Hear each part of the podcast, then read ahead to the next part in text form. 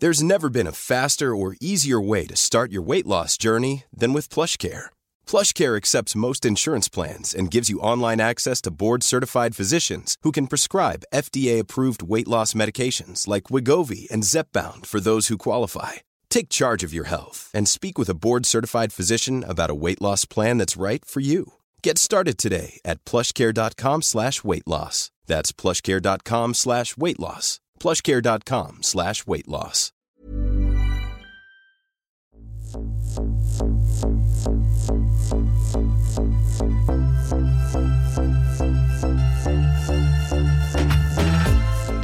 Bienvenue dans ce nouvel épisode de Nana Podcast. Nana, ça veut dire menthe en arabe.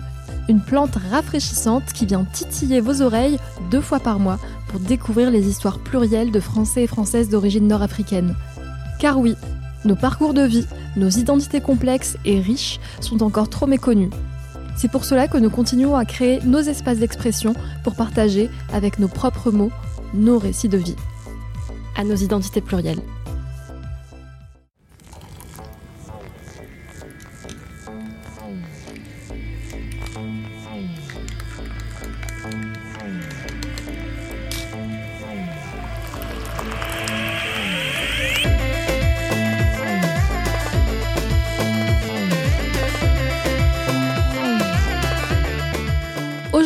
J'ai le plaisir d'accueillir un nouvel homme talentueux au micro de Nana. Anas Daïf, journaliste et podcasteur connu sous le nom de Journaliste sur Instagram et Twitter. Il a accepté de nous raconter son histoire et les étapes qui ont jalonné son parcours, des quartiers populaires au journalisme.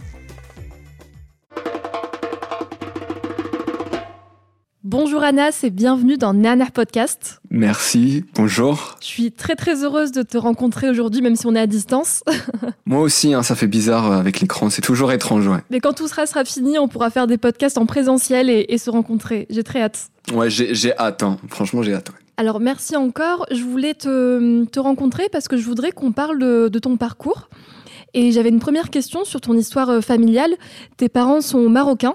Est-ce que tu pourrais nous parler du rapport que tu entretiens avec ses origines? Alors moi j'ai un rapport très... euh, je suis très proche de mes origines marocaines. Euh, je fais partie de, de ces jeunes enfants d'immigrés qui allaient au Maroc tous les, deux, tous les étés, deux mois par an, voilà, sans jamais vraiment penser à la France pendant ces deux mois-là. Donc voilà, mes parents, quand j'étais plus jeune, m'ont appris l'arabe.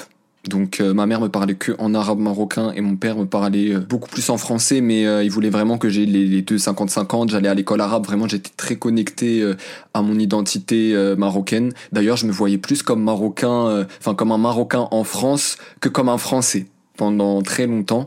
Même avec ma famille, enfin, en fait, euh, le le fait de d'a- d'avoir la langue, en fait, le darija marocain euh, comme euh, première langue quand j'étais plus jeune, en fait, ça m'a permis de tisser un lien très rapidement avec ma famille et, euh, par exemple, de parler à ma grand-mère qui, elle, parle pas un mot de français, chose que j'aurais pas pu faire. Et euh, la, la culture, elle se transmet aussi par les grands-parents. Donc, en fait, j'aurais raté quelque chose sinon, euh, si j'avais, euh, si je parlais pas l'arabe euh, marocain. Voilà. Mon rapport avec le, le Maroc, avec mes origines, c'est un peu complexifié euh, à mesure que je grandissais.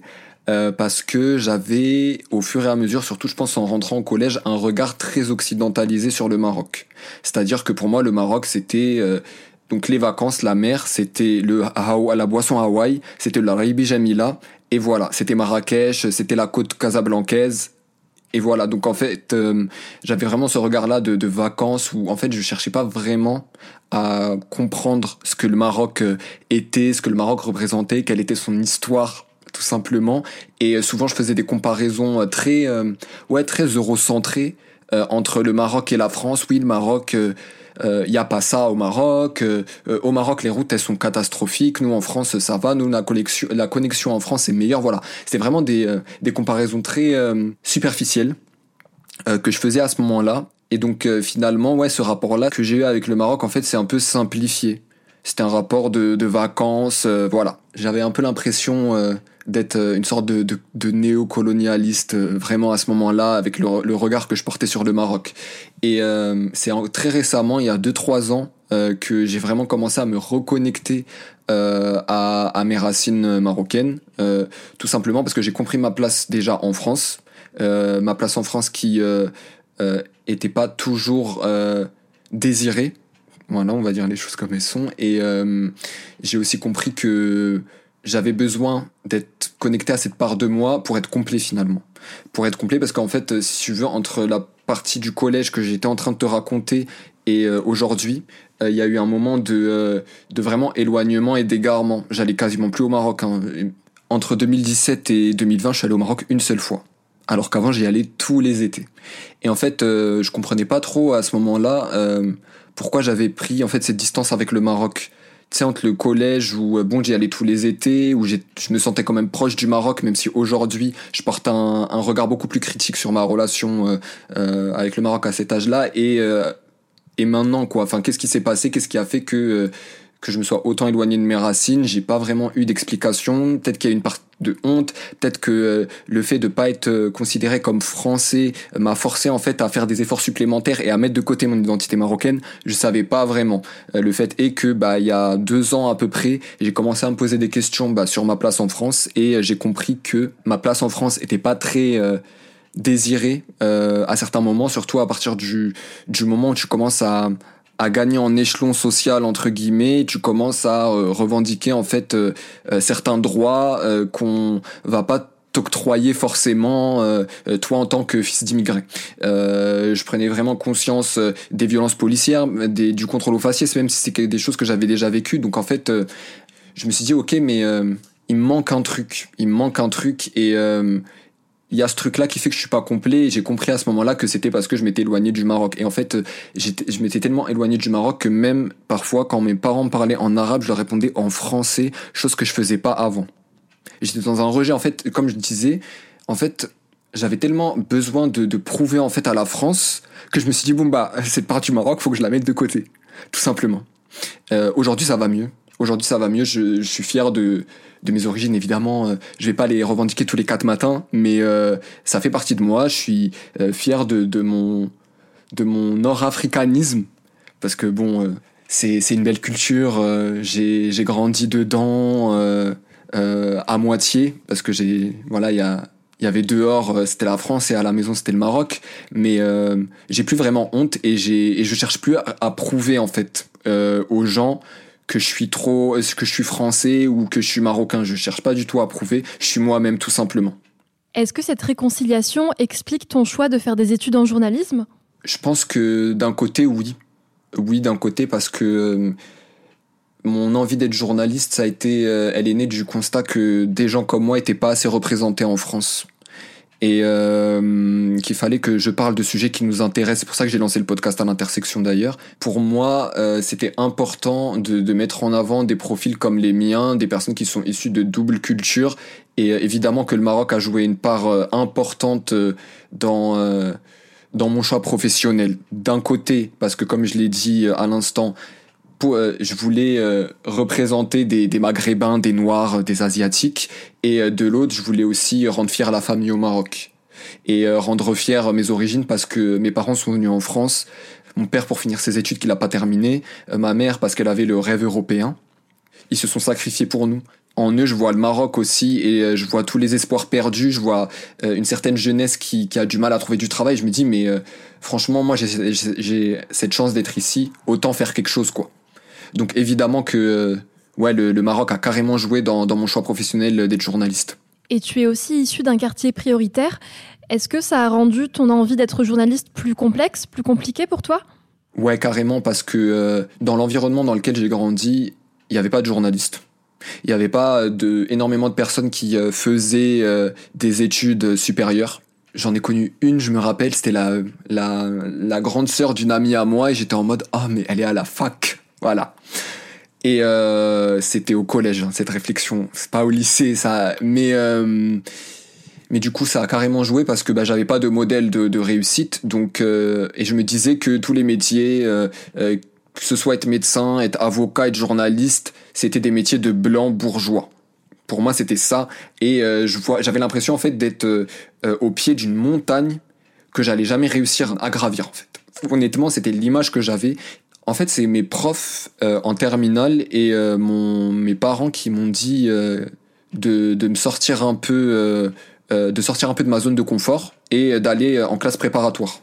Chose que je voulais pas du tout faire. parce que pour moi c'était j'avais enfin j'avais l'image d'un château en fait quand je pensais à vraiment c'est très imagé comment je parle mais j'avais l'image d'un d'un château quand je pensais au à la classe préparatoire littéraire je voyais des petits blancs aristocrates voilà donc je me disais mais enfin c'est c'est pas pour moi. Euh, moi, laissez-moi, je vais faire au pire du droit anglo-américain parce que je suis fan de séries euh, euh, policières et, et, justice américaine. Voilà. Mes parents ont fait du lobbying, mes profs aussi m'ont dit non, mais t'as un bon profil pour y aller. Donc je me suis dit bon, allez go, je vais, je vais faire ça. Et quand je suis arrivé en classe prépa littéraire en septembre 2013, je me suis mangé une grosse gifle parce que je me suis pas du tout retrouvé dans, dans les étudiants qui étaient avec moi.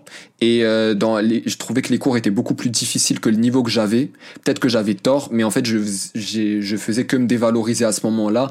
Le fait d'être le seul jeune issu de quartier mais ça ça a été euh, je pense euh, le point la, la, cerise sur le gâteau. Je me suis dit j'allais pas réussir à tenir là-bas et en fait je me suis moi-même tiré des balles dans le pied dans le sens où je rendais pas certains devoirs au début et euh, au bout d'un mois et demi, j'ai euh, complètement euh, lâché l'affaire et je suis allé à la fac en fait. Parce que pour moi, c'était, j'avais l'impression de pas être à la hauteur et aussi de me trahir, de trahir mon, mon environnement. En fait, je me rappelle qu'il y a une amie à moi qui était venue, elle me cherchait devant l'école et elle me fait ah mais maintenant tu traînes qu'avec des blancs. Et là, j'avais l'impression d'avoir trahi ma classe et mes, origines en fait à ce moment-là. Et euh, bref, tous ces points négatifs là, bah, ont fait que je me suis allé m'inscrire à la fac. Je savais pas trop ce que je voulais faire. Je suis allé à la en fac d'anglais pour garder la bourse. J'avais ce souhait d'être journaliste depuis super longtemps. Euh, en fait, euh, je me disais toujours ça ça va pas être fait pour moi. Je vais faire du droit et on verra parce que le droit bon euh, t'apprends par cœur des cours de droit constitutionnel euh, de droit euh, enfin d'histoire du droit et bon c'est bon euh, t'as ton année quoi enfin voilà. Et bah surprise non parce que quand je suis arrivé en droit anglo-américain j'ai pas du tout aimé. C'était à l'université de Sergi Pontoise dans le dans le 95 en banlieue parisienne. Et en fait j'ai détesté j'ai complètement détesté et je me disais mais qu'est-ce que je vais faire? Le journalisme c'est mort à ce moment-là, pour moi, le journalisme, c'est mort. Euh, je peux, je vois les concours, euh, je vois ce qu'il faut faire pour y accéder. Je me dis, mais moi, moi, j'arriverai jamais à entrer en école de journalisme. Vraiment, j'étais terrifié. Hein. Mais vraiment, genre, tu sais, je regardais les, euh, les sites internet, je voyais les épreuves culture G, machin, QCM et tout, et je me disais, ah ouais, mais non, c'est mort. Mais il y avait toujours cette part en moi qui me disait, mais vas-y, lance-toi, on sait jamais. Lance-toi dans le grand bain parce qu'en fait, déjà, tu t'es lancé dans les études supérieures sans vraiment savoir ce que tu voulais vraiment faire bah test, on sait jamais. De toute façon, on n'a qu'une vie. En fait, euh, j'ai eu ce souvenir euh, du début des printemps arabes et c'était euh, plus particulièrement au Maroc en pendant l'été 2011. Ouais, l'été 2011, je me rappelle, je devais, enfin, je passais mes vacances avec ma famille et en fait, ma tante qui travaille dans les droits humains était partie, enfin, m'avait emmené avec elle à une manifestation du 11, la manifestation du mouvement du 20 février.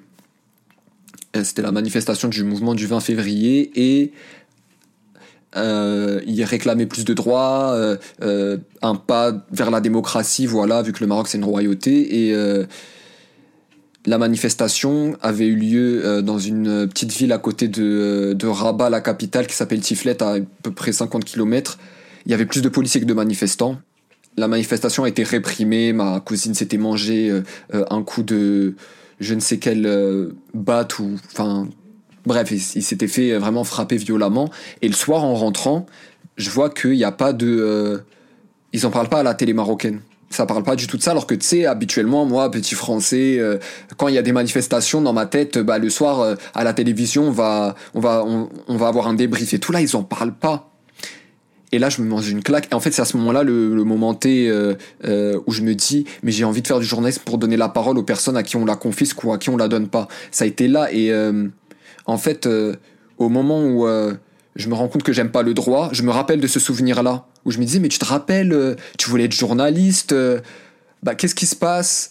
Mais lance-toi et je restais terrifié et tout alors je me dis bon tu sais quoi? Je me parle à moi-même tout ça, c'est des conversations que j'ai avec moi-même parce qu'autour de moi, il y a personne vraiment pour euh, m'aiguiller. Et je me dis, mais euh, va faire une fac d'infocom, il y a des cours de journalisme là-bas, tu verras si ça te plaît ou pas. Je rentre en fac d'infocom, ça se passe super bien. Je, je kiffe ma vie là-bas. Et là, je regarde mes parents, je regarde mes potes et je dis, bah, vous voyez, j'ai bien fait de me réorienter plusieurs fois parce que mais, beaucoup de mes proches me disaient, ah, mais tu vas te réorienter toute ta vie. euh, et j'étais là en mode, ouais, mais attends. Là, on part du principe que j'ai pas de rôle modèle, j'ai pas euh, de proches qui ont fait des études supérieures ou euh, j'ai pas de journalistes autour de moi. Enfin, comment vous voulez que j'arrive à trouver facilement ma voie en fait? Donc je leur vraiment j'étais en mode euh, ah ah ah comme dans les Simpsons là le personnage qui euh, qui rigole j'ai oublié son nom mais euh, voilà. Donc les trois années de licence se passent super bien. Je m'épanouis mais d'une façon enfin je m'étais jamais épanoui comme ça avant. Et là arrive la fin de la licence et le choix du master. Et je me dis bon qu'est-ce que je fais est-ce que je fais de la recherche ou bien est-ce que je me lance dans les concours des écoles de journalisme l'année de- l'année qui suit. Donc je décide euh, finalement de me lancer dans dans un master recherche. Et pendant l'été en fait 2018, donc euh, entre ma licence 3 et euh, mon master 1, il y a euh, dans, dans ma TL Twitter une annonce euh, d'une prépa égalité des chances Bondi Blog euh, École supérieure de journalisme de Lille qui prépare gratuitement au concours des écoles de journalisme euh, et euh, qui paye le logement, les frais d'inscription et euh, le train. Là, je me dis euh, et, et je le vois à ce moment-là je crois deux semaines avant la ou dix jours avant la fin euh, des inscriptions. Donc je me dis là c'est un signe du, de l'univers. Je vais m'inscrire. On sait jamais ce qui se passe. Je commence à m'inscrire avec le temps. Je oublie complètement de faire mon inscription et euh, enfin de la terminer. Et là, euh, la responsable de la prépa me revient vers moi deux jours après. Oui, euh, t'as oublié de faire ton inscription. Bah allez, je te laisse euh, 24 heures supplémentaires. Donc là, c'était vraiment tout était aligné pour que euh, je tente l'aventure. Donc je suis admis, ça se passe bien. Euh, je prépare les 12 masters en fait et je passe euh, du coup euh, les 12 concours, enfin 10 concours de dossiers à ce moment-là. Je suis admissible à 8 écoles. Je suis en mode, je suis comme un fou parce que je me dis mais qu'est-ce qui s'est passé? Et euh, ce qui s'est passé, c'est que j'ai décidé de me, comme je l'avais dit, de me lancer dans le grand bain et de pas regarder derrière moi et de me dire bon, j'ai j'ai qu'une vie là, je vais tester. Parce que j'avais cette mentalité de je vais me réorienter autant de fois qu'il faut pour réussir, bah je peux je peux avoir la force de sacrifier une année de concours et on verra ce que ça va donner. Et je me suis dit, si je suis pris, c'est top parce que du coup, je pourrais euh, donner l'exemple en fait à des, des jeunes comme moi qui viennent de quartier ou même à des jeunes de mon quartier tout simplement. Donc en fait, ma réussite à ce moment-là, j'ai commencé à la penser de façon collective. Ça a été un shift à ce moment-là. Et euh, je me suis dit, je peux pas, je réussis pas juste pour moi, en fait, je réussis pour les autres. Pas que pour ma famille, mais pour les jeunes euh, issus de l'immigration postcoloniale ou issus de l'immigration tout court qui veulent euh, entreprendre des études supérieures. Et me voici aujourd'hui. Et bravo parce que je viens de voir sur ta page Instagram journaliste que tu avais eu ta carte de presse. Oui, finalement. Enfin. Ouais, ça a dû être un long chemin pour, euh, pour l'obtenir. Bah, dis-toi que c'est mon père qui me l'a apporté, euh, qui m'a apporté le, le courrier à la main et euh, donc il me la, il me l'apporte. Je, je me dis mais c'est quel problème bancaire encore Et en fait, euh, je vois que c'est que c'est ma carte de presse et c'était hyper symbolique que ce soit mon père qui me l'apporte avec ses mains parce que à ce moment-là. Je lui, j'ouvre la carte, enfin le, courrier, je vois la carte, je fais ah, mais papa regarde c'est ma carte de presse. Mon père euh, regarde, euh, il la regarde, il est, il est fou de joie lui aussi. Et j'y suis fait mais tu te rends pas compte du symbolisme qui vient de se passer, toi qui me donne euh, ma première carte de presse avec ces mêmes mains qui se sont sacrifiées. Et je lui dis ça vraiment euh, mot pour mot. Et il me regarde, bah il me fait bah oui, enfin il, il dit pas, il a pas grand chose à dire quoi. Il me dit bah oui c'est vrai, voilà, euh, c'est c'était dingue, c'était un moment dingue et euh, et c'est très, enfin la carte de presse en soi c'est qu'une carte, mais pour moi c'est très très symbolique, ça ça représente beaucoup pour moi, pour les gens comme moi. Ça représente toute cette expérimentation en plus que tu t'es autorisé parce que comme tu disais, effectivement, tu t'es autorisé à, à faire plusieurs choses, à te réorienter, etc. Et c'est vrai qu'on a tendance à, à se presser ou à se dire qu'il n'y a qu'un seul chemin. Et euh, j'apprécie vraiment le fait que tu te sois autorisé à prendre ton temps et à réfléchir à ce que tu voulais vraiment parce qu'effectivement, tu étais le premier à ouvrir cette voie euh, chez les tiens. Donc euh, bravo pour ça.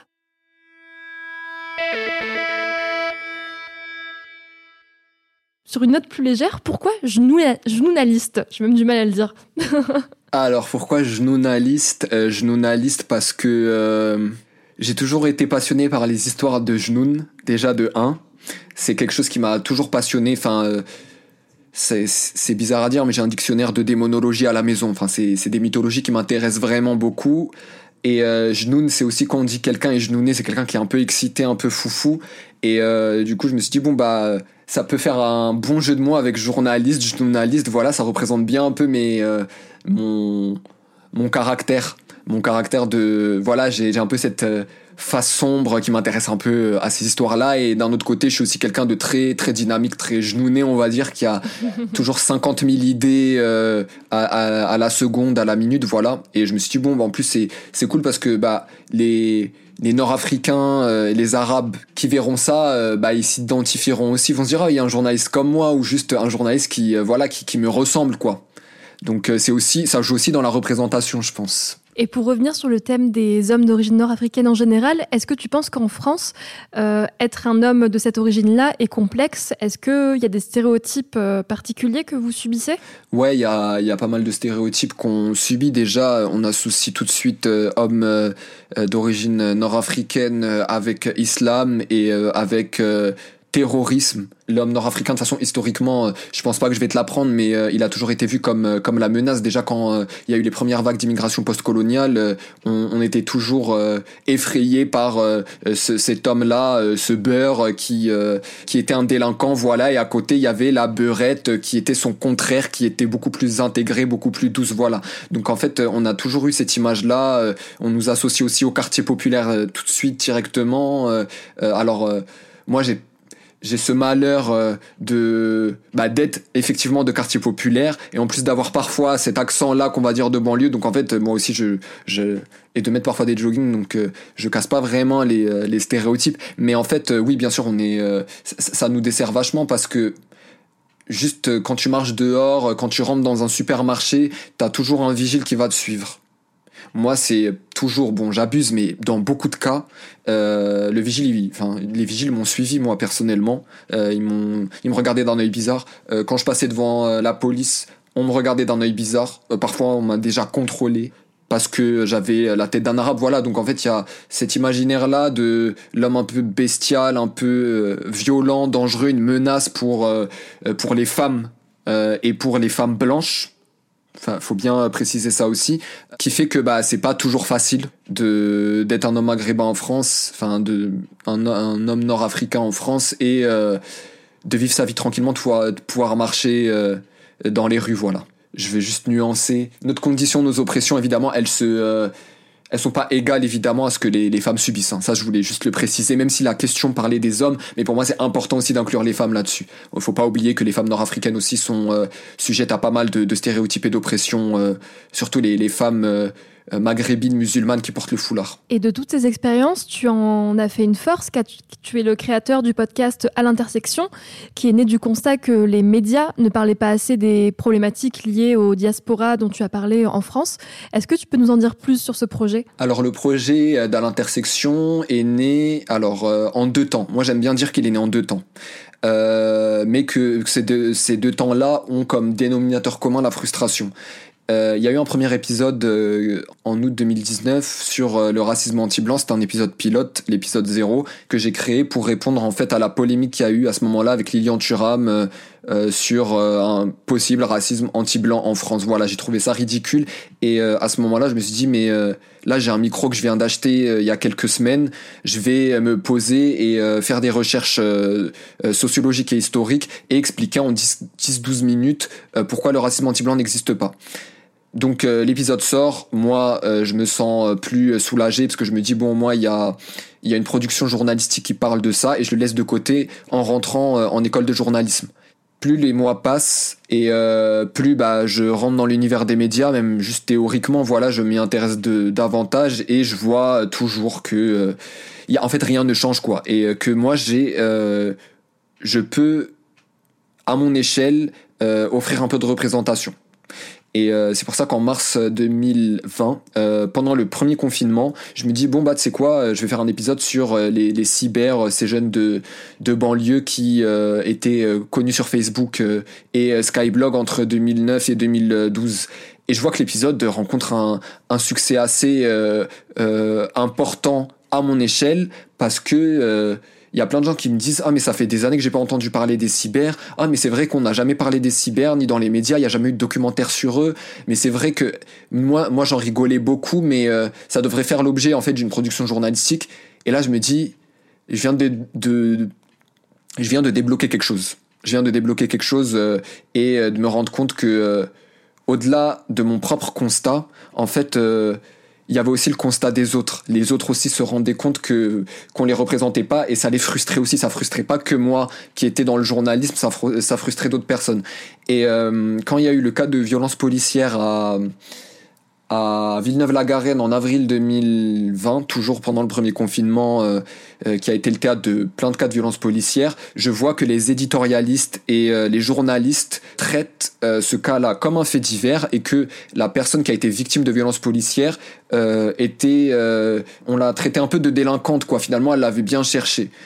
Et je vois ça et je suis scandalisé et j'ai la boule au ventre et je me sens mal et je me dis mais qu'est-ce que je peux faire? Je peux pas juste tweeter là-dessus. Et là, j'ai un déclic et je me dis bon tu sais quoi le deuxième épisode dans l'intersection, ça va parler de euh, de violence policière et je vais donner la parole aux personnes concernées.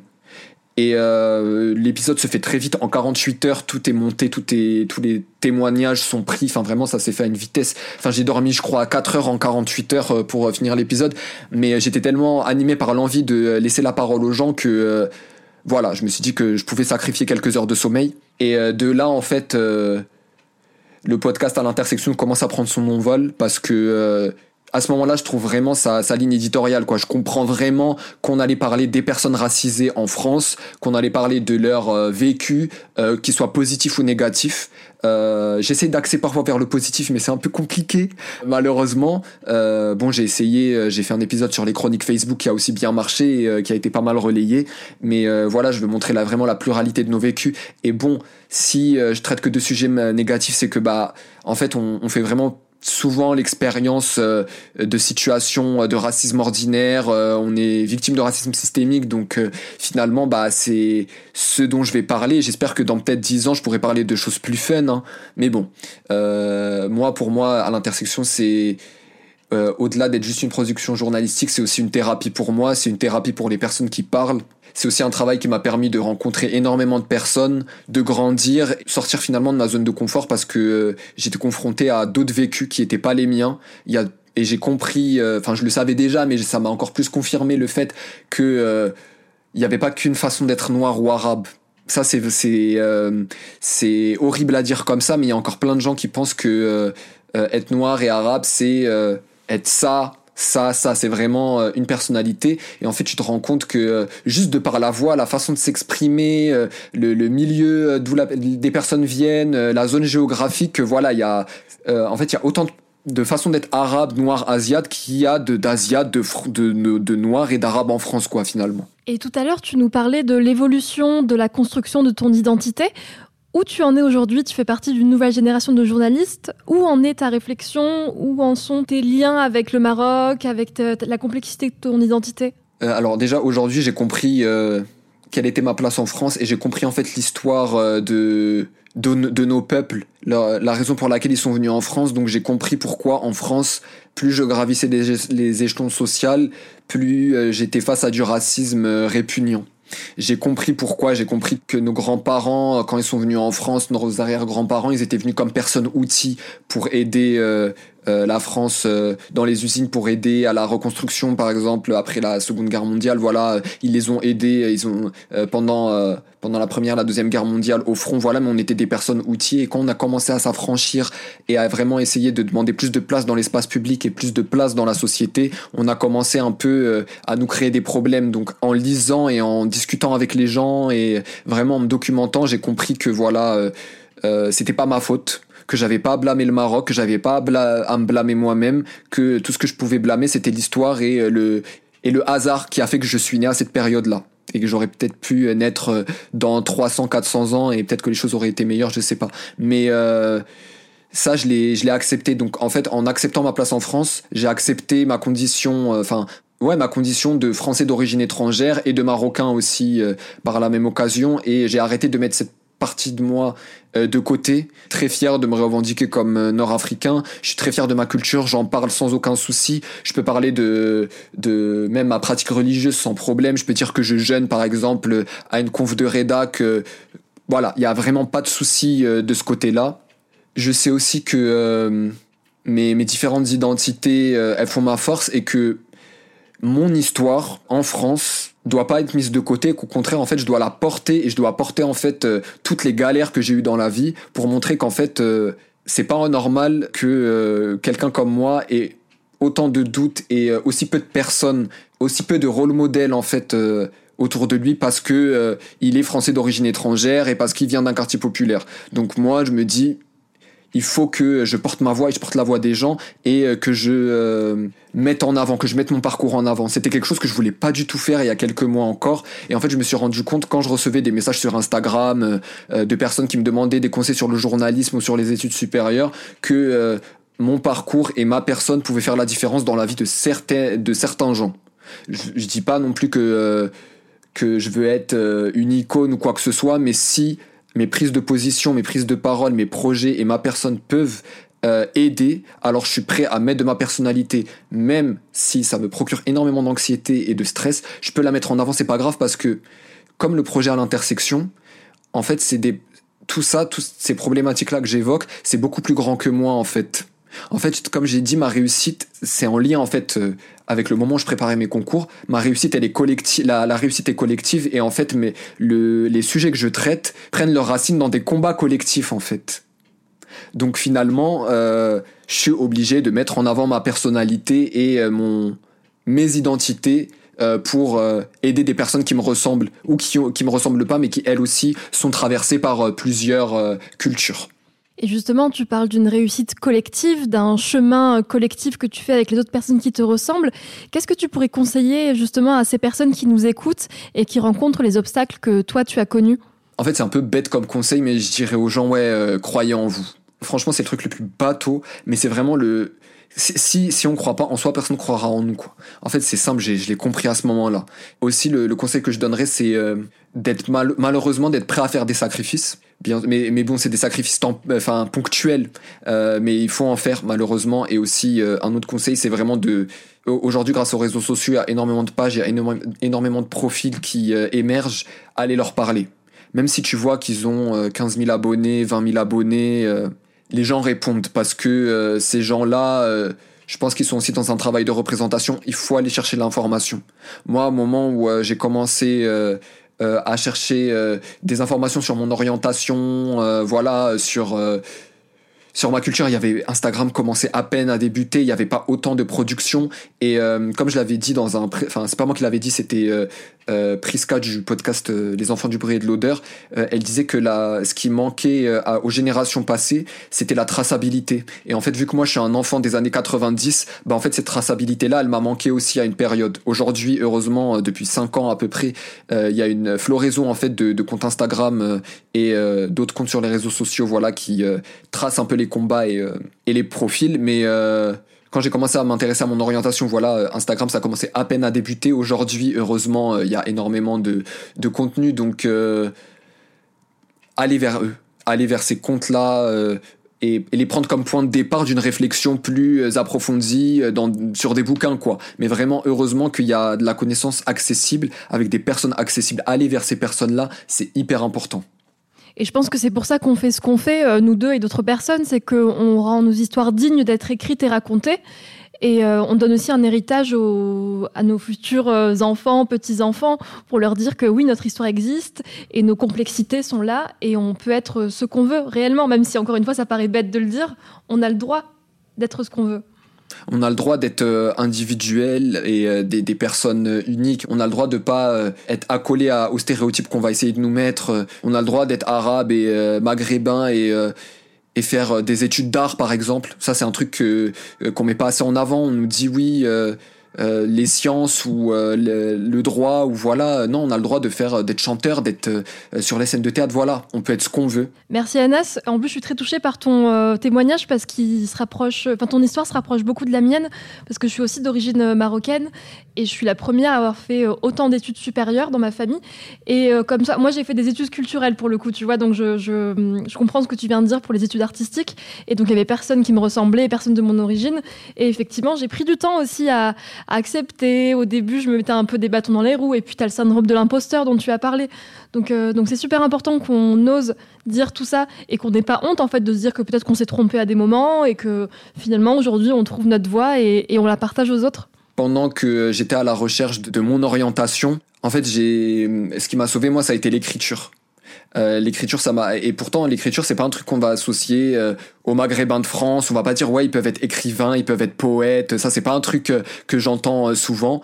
même s'il y a énormément de super écrivains et de super poètes dans nos pays à nous, mais nous, les jeunes issus de quartiers qui sommes maghrébins d'origine, c'est un peu compliqué à envisager. Bah moi, j'ai écrit mon premier livre en fait à ce moment-là que j'avais auto-édité, qui s'appelait Les Chroniques de Taina Jones. J'en ai écrit même deux, un deuxième, un en 2014 et un en 2016 en faisant ça, en fait, je me rappelle que euh, j'avais cassé déjà un gros stéréotype parce que quand je me présentais à des personnes qui venaient pas de quartier et que je leur disais ouais, euh, je viens du 19e à Paris, j'habite dans cette cité-là et euh, ouais, j'ai écrit un bouquin et tout, ils me regardaient en mode ah bon, ça existe? voilà, et ça, ça m'a énormément sauvé aussi. Et je pense que si je devais donner un dernier conseil, ce serait de développer ses intérêts culturels et artistiques on en a tous. Hein. Tous les l'humain est euh, naturellement euh, euh, attiré par l'art et par la musique, par le chant, par la peinture. Voilà. Donc vraiment, moi, si je devais donner un conseil aux Nord-Africains et aux Nord-Africaines qui nous écoutent, c'est vraiment ouais de de voir quels moyens d'expression artistique ils peuvent trouver et auxquels ils peuvent s'attacher. Voilà. Le message est bien passé. Alors Anas, comment on fait pour te suivre et te soutenir dans la suite de tes projets? On peut te suivre sur Twitter et Facebook et Insta sur euh, Nounalist, c'est ça? Exactement. Et euh, sur le compte euh, Instagram à l'intersection collée. On peut l'écouter partout ton podcast? Il est disponible sur toutes les plateformes de streaming. Il faut juste taper à l'intersection et on le trouve directement. Ou sinon sur le euh, le link tree euh, dans l'intersection, mais tout est sur le compte Instagram. Dans tous les cas, il y a un lien en bio et les personnes peuvent euh, accéder à tous les épisodes. Parfait, merci beaucoup Anas pour ta confiance et le partage de son histoire. Merci à toi et merci pour ton invitation. Merci infiniment à Anas Daïf. On peut donc le suivre sur Twitter et Instagram à Genounaliste et écouter son podcast à l'intersection. Si tu veux réagir à cet épisode, écris-moi sur les réseaux sociaux à Nerner Podcast NA3 NA3 podcast. Et comme d'habitude, si le podcast te plaît, n'oublie pas de mettre 5 étoiles et de commenter sur Apple Podcast. C'est en montrant ton soutien et en partageant autour de toi qu'on pourra continuer ce beau projet et déconstruire ensemble nos identités plurielles. À très bientôt sur Dernier Podcast.